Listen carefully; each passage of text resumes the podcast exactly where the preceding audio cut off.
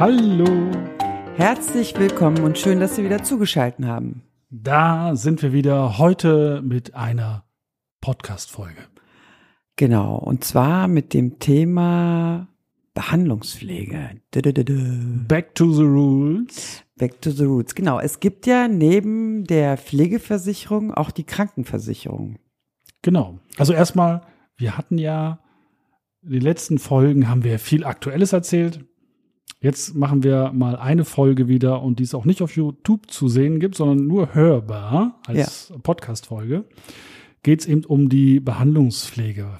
Weil es gibt so einen Punkt, den, der ist ganz vielen Menschen überhaupt nicht bewusst, dass es eben bei der häuslichen Pflege Unterschiede gibt. Da gibt es Unterschiede und man muss nicht pflegebedürftig sein, um entsprechend Unterstützung zu Hause zu bekommen. Und man muss auch nicht alt sein. Nee. Wir haben ja in den Folgen davor schon mehrfach erklärt, dass wenn eine Pflegebedürftigkeit vorliegt, die entweder schon sechs Monate vorliegen muss oder in die Zukunft vorliegen wird. Und hier kommen wir sozusagen äh, äh, zu den Personen, die halt unter sechs Monaten pflegebedürftig oder hilfebedürftig sind. Genau, Hilfe, hilfebedürftig trifft es besser, ne? Nicht, hilfebedürftig, nicht, genau. ja. Beispiel, also kann auch mich treffen, zum genau, Beispiel. ich ja. habe einen Autounfall und breche mir beide äh, Arme. Ja. Da bin ich sehr hilfebedürftig und, und auch kom komplett auf fremde Hilfe angewiesen. Ja, ich lebe alleine. Und äh, ja, kann im Grunde genommen gar nichts machen. Also äh, nicht, nicht einkaufen, mich nicht versorgen, kein Essen machen, aber mich auch nicht anziehen und mich auch nicht waschen. Ja. Und jetzt bin ich eben aus dem Krankenhaus entlassen. Nein, du bist noch im Krankenhaus. Bitte, okay, also bitte, ich bin noch, bitte, bin ich im Kranken noch bin ich im Krankenhaus. Du bist im Krankenhaus, weil das Krankenhaus hat ja auch im Rahmen des Entlassmanagements die Aufgabe, deine Versorgung zu Hause auch sicherzustellen. Ja. Weil das Krankenhaus darf nicht entlassen, wenn die Pflege, die, die, die Hilfeversorgung zu Hause nicht sichergestellt ist. Okay, Erst jetzt dann. gehen wir mal davon aus, dass eben ich liege im Krankenhaus die Pflege ist nicht sichergestellt. Also was heißt die Pflege? Die Versorgung. Ich kann mich alleine zu Hause nicht versorgen. Ich kann mir durch die gebrochenen Arme nichts zu essen machen, nichts zu trinken machen, kann mich nicht alleine anziehen, ausziehen, Toilettengänge. Meine Medikamente nicht einnehmen. Meine Medikamente ja. nicht einnehmen. Dann kommt die Sozialarbeiterin, Arbeiter vom Krankenhaus und äh, äh, guckt, macht natürlich das Entlassmanagement. Das ist ja auch wie eine wie eine Pflegeberatung und ähm, organisiert dann die Weiterversorgung zu Hause. Und zwar, früher war das immer für drei Tage, jetzt hat, ist das ausgeweitet worden, das ist halt für einen längeren Zeitraum, damit, wenn ich nach Hause gehe mit meinen zwei gebrochenen Armen, nicht gleich zum Arzt rennen muss, weil manchmal wird man ja auch freitags entlassen. Meistens, nicht manchmal, meistens. Und damit ich dann zu Hause erstmal die ersten Tage versorgt bin, gibt es eine Verordnung über die Versorgung die ich dann erhalten soll. Ja.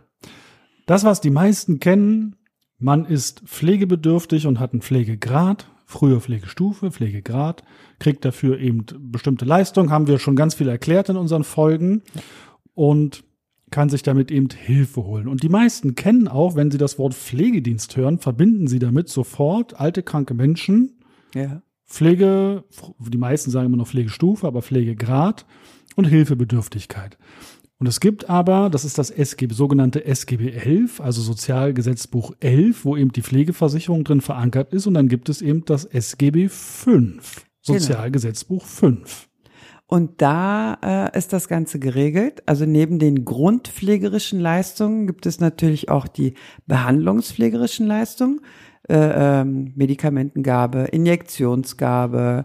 Und manche Menschen müssen ja, wenn sie nach Hause kommen, erstmal zum Beispiel eingestellt werden mit dem Insulin und und oder müssen äh, regelmäßig äh, ähm, Blutdruck gemessen, Blutdruck gemessen. Gedächtnistraining? Über, nee, ich über, ja, Gedächtnistraining, das fällt wiederum schon. in SGB 11. Nein, sind Ich falsch? überlege gerade, Blutdruck messen. Messung auch, und Deutung von Körperzuständen, doch. wenn sie dann notwendig sind und derjenige es nicht alleine kann und auch keine Person zu Hause hat, die es übernehmen kann. Stimmt. Stimmt, das fällt dann auch rein. Also nicht nur die Körperpflege, sondern auch wirklich die Behandlungspflege, das fällt da rein. Und dafür gibt es eine Verordnung, so ein ja. DIN A4-Blatt. Ich weiß gar nicht, ob das ja, schon DIN A5, ne? DIN A4, DIN A5. Die meisten kennen es, also nur mal um das zusammenfassen, äh, unter häuslicher Krankenpflege. Ja, HKP. Ja, da gibt es auch eine Richtlinie zu. Genau, die Richtlinie finden, findet man beim gemeinsamen Bundesausschuss. Da weiß ich auch, dass die Kollegen da extrem lange Jahre über diese Richtlinie beraten haben. Sie merken, ja genau, das hat sehr, sehr lange gedauert, zumal die außerklinische häusliche Behandlungspflege da auch geregelt wurde weil man kann ja auch zu Hause intensivpflegerisch äh, äh, betreut werden. Das ist da auch geregelt. Ja, es gibt nichts, was es zu Hause nicht gibt. Ne? Die meisten Leute denken ja auch immer, wenn sie äh, schwer krank sind und etwas dann gar nicht mehr können, dass sie per se in eine ja. stationäre Einrichtung müssen. Aber ja. das ist ja nicht der Fall. Genau, genau. Da kann sein, wenn jemand, äh, äh, ähm, wenn jemand betagt ist, äh, ohne Pflegegrad trotzdem Unterstützung zum Beispiel bei der Medikamentengabe braucht, kann man das auch über die häusliche Krankenpflege abbilden. Ja, also nehmen wir mal an, derjenige, das können wir auch so ein Beispiel mit reinnehmen, äh, hat eben einen Antrag gestellt auf Feststellung der Pflegebedürftigkeit. Das wurde eben abgelehnt, weil derjenige zu wenig Punkte hatte, also zu wenig Einschränkungen der Selbstständigkeiten und Fähigkeiten. Und jetzt ist das aber so, dass eben, was weiß ich was, die Augen schlechter geworden. Ja. Man kann das nicht erkennen. Oder ja. auch man, manche haben das, diese Blister, da kriegt man die Medikamente ja auch nicht immer so raus, ne? Und da muss einmal in der Woche meinetwegen ein Pflegedienst kommen und muss die Medikamente stellen oder die gestellten Medikamente bringen. Wobei da gibt's heute auch Apotheke, die das anliefern und sowas alles. Aber das nur so als einfaches, billiges Beispiel. Ja. Dann gibt's noch Unterschiede. Äh, ähm, es gibt auch die häusliche psychiatrische Krankenpflege, die ist auch verordnbar. Und ähm, da wird halt psychiatrische Behandlungspflege dann durchgeführt, meistens dann auch so Trainings, dass der Mensch dann entsprechend wieder in den normalen Alltag dann äh, äh reinkommen kann. Dann gibt es eine Unterscheidung bei der äh, äh, häuslichen Krankenpflege von Krankenhausvermeidungspflege. Sprich, wenn durch die Behandlungspflege ein Krankenhausaufenthalt vermieden werden kann, äh, ist das auch nochmal eine Begründung, dass das stattfinden kann, weil es sehr kostengünstiger ist für die Kasse. Weil ja auch bei der Krankenversicherung die Regelung ambulant vor stationär gilt, ähnlich wie bei der Pflegeversicherung. Ja, ich finde das in dem Punkt gerade so spannend. Also man muss dazu sagen, die aktuellste Richtlinie ist am 11. März 23 in Kraft getreten, also ganz jüngst eigentlich. Ja, ja. Und ich habe das jetzt auch schon ein paar Mal im Umfeld erlebt, dass die Menschen oder betroffene Personen ähm, auch mit Operationen oder nach Operationen teilweise am selben Tag noch rausgeschmissen werden. Die blutige Entlassung meinst also, du?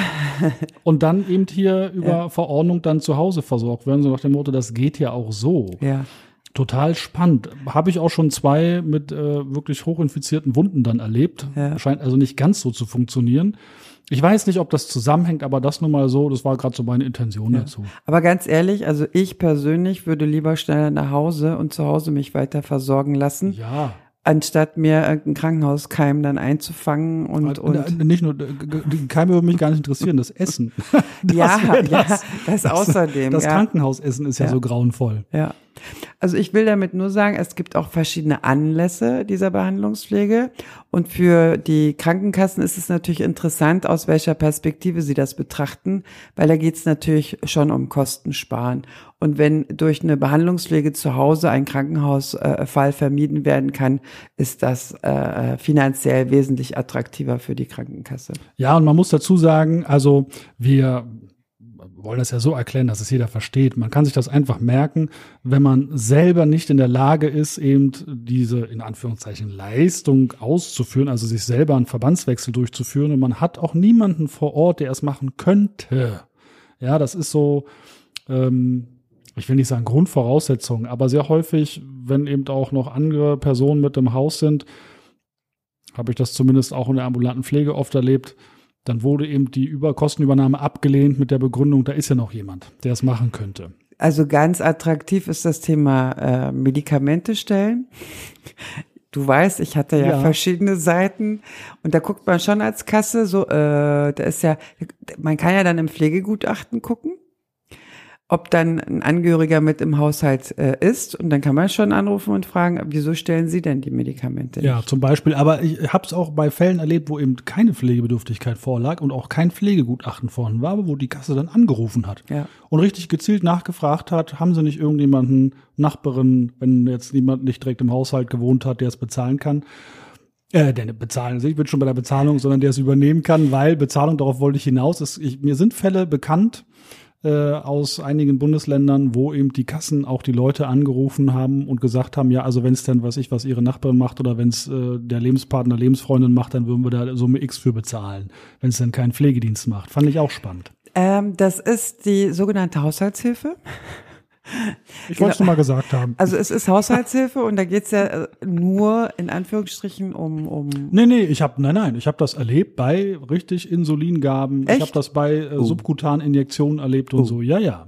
Also das äh, äh, finde ich so ein bisschen schräg, weil das muss Ein ja bisschen. erst geschult werden Ach. und ich muss mich als schulende Person davon überzeugen, dass die Person das kann und dann Und da, ich hau da, Entschuldigung, ich hau da mit rein, da gab's denn in so einem schönen Bundesland an der Küste, ich sage jetzt nicht welches, dann könnte man es ja zuordnen, so einem schönen Bundesland an der Kis Küste, an der, an der Kistenküste, gab es so eine Kasse, die dann die Angehörigen angerufen hat, gesagt hat, ja, wir schicken Ihnen hier eine Beratungsperson vorbei, die kann Sie daran schulen, können Sie das selber machen.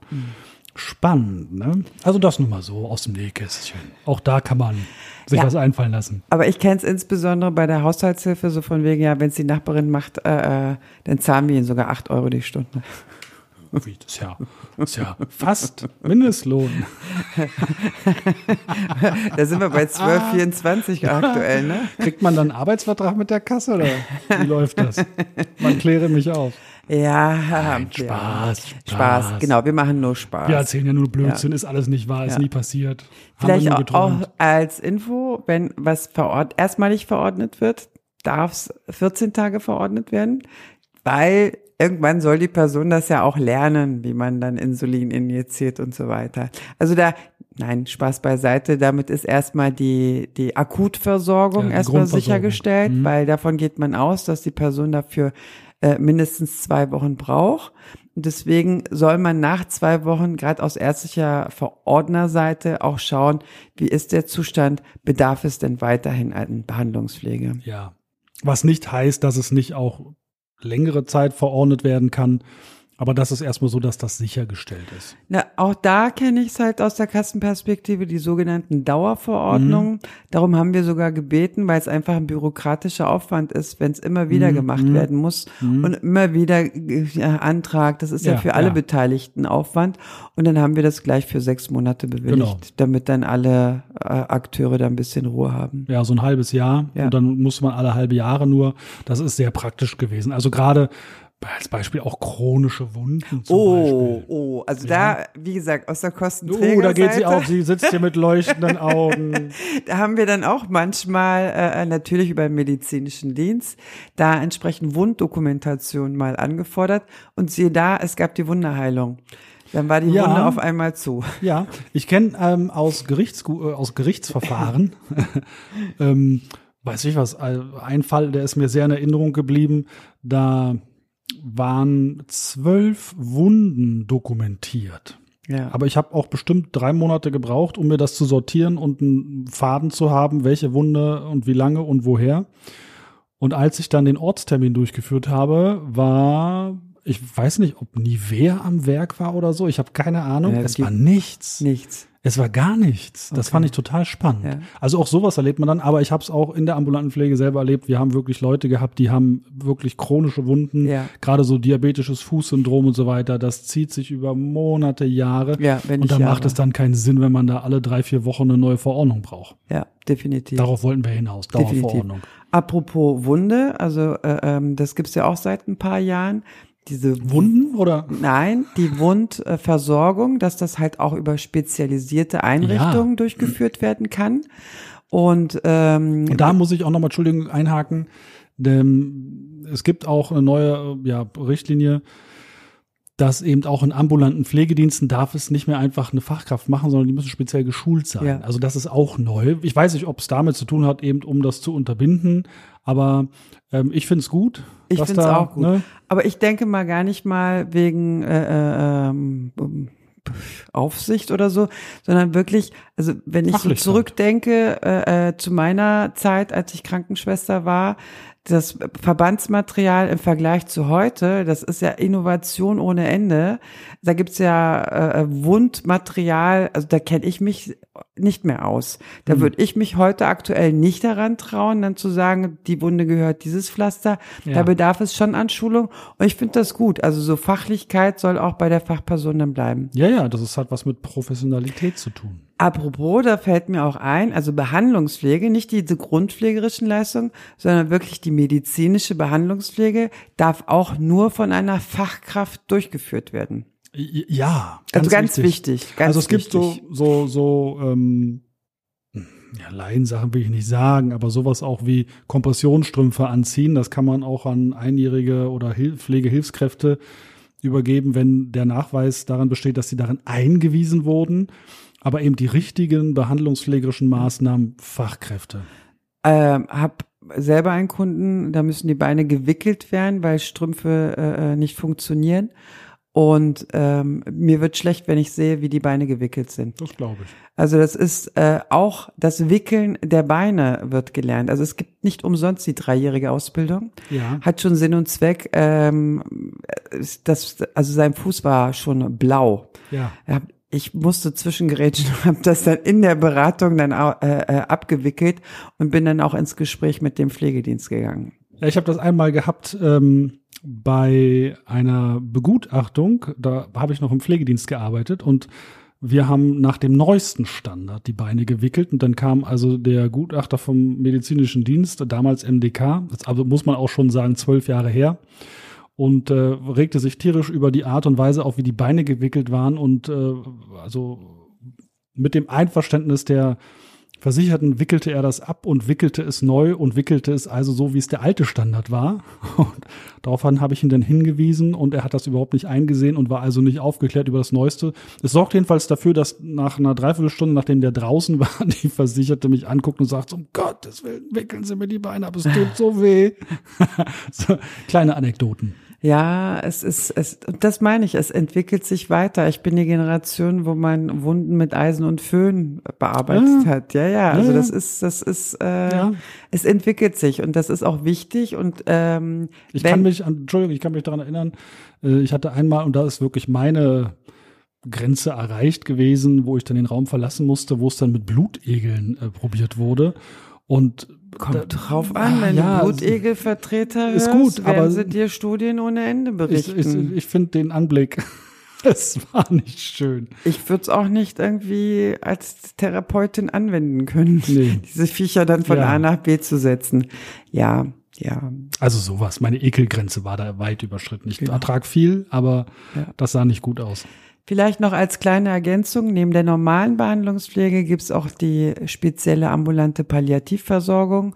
Darauf würden wir in, einem gesonderten, in einer gesonderten Folge mal eingehen. Nur, dass Sie es mal gehört haben, es gibt auch in der ähnlichen Form von der Verordnung und Genehmigung, also vom Genehmigungsverfahren, ähm, auch Behandlungspflege für Menschen, die in der Häuslichkeit in der Palliativversorgung sind.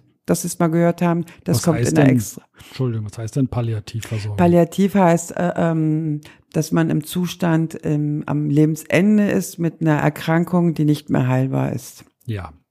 Also wirklich finaler Zustand. Und da, ja, können wir mal eine schöne Folge drüber machen. Genau. So gibt's auch ganz, ganz tolle Leistungen. Ja, äh, äh, sollten wir auf jeden Fall auch über Hospiz und so weiter. Ja. Sie wissen, es gibt eben nicht nur die Pflegeversicherung, sondern es gibt eben auch die häusliche Krankenpflege.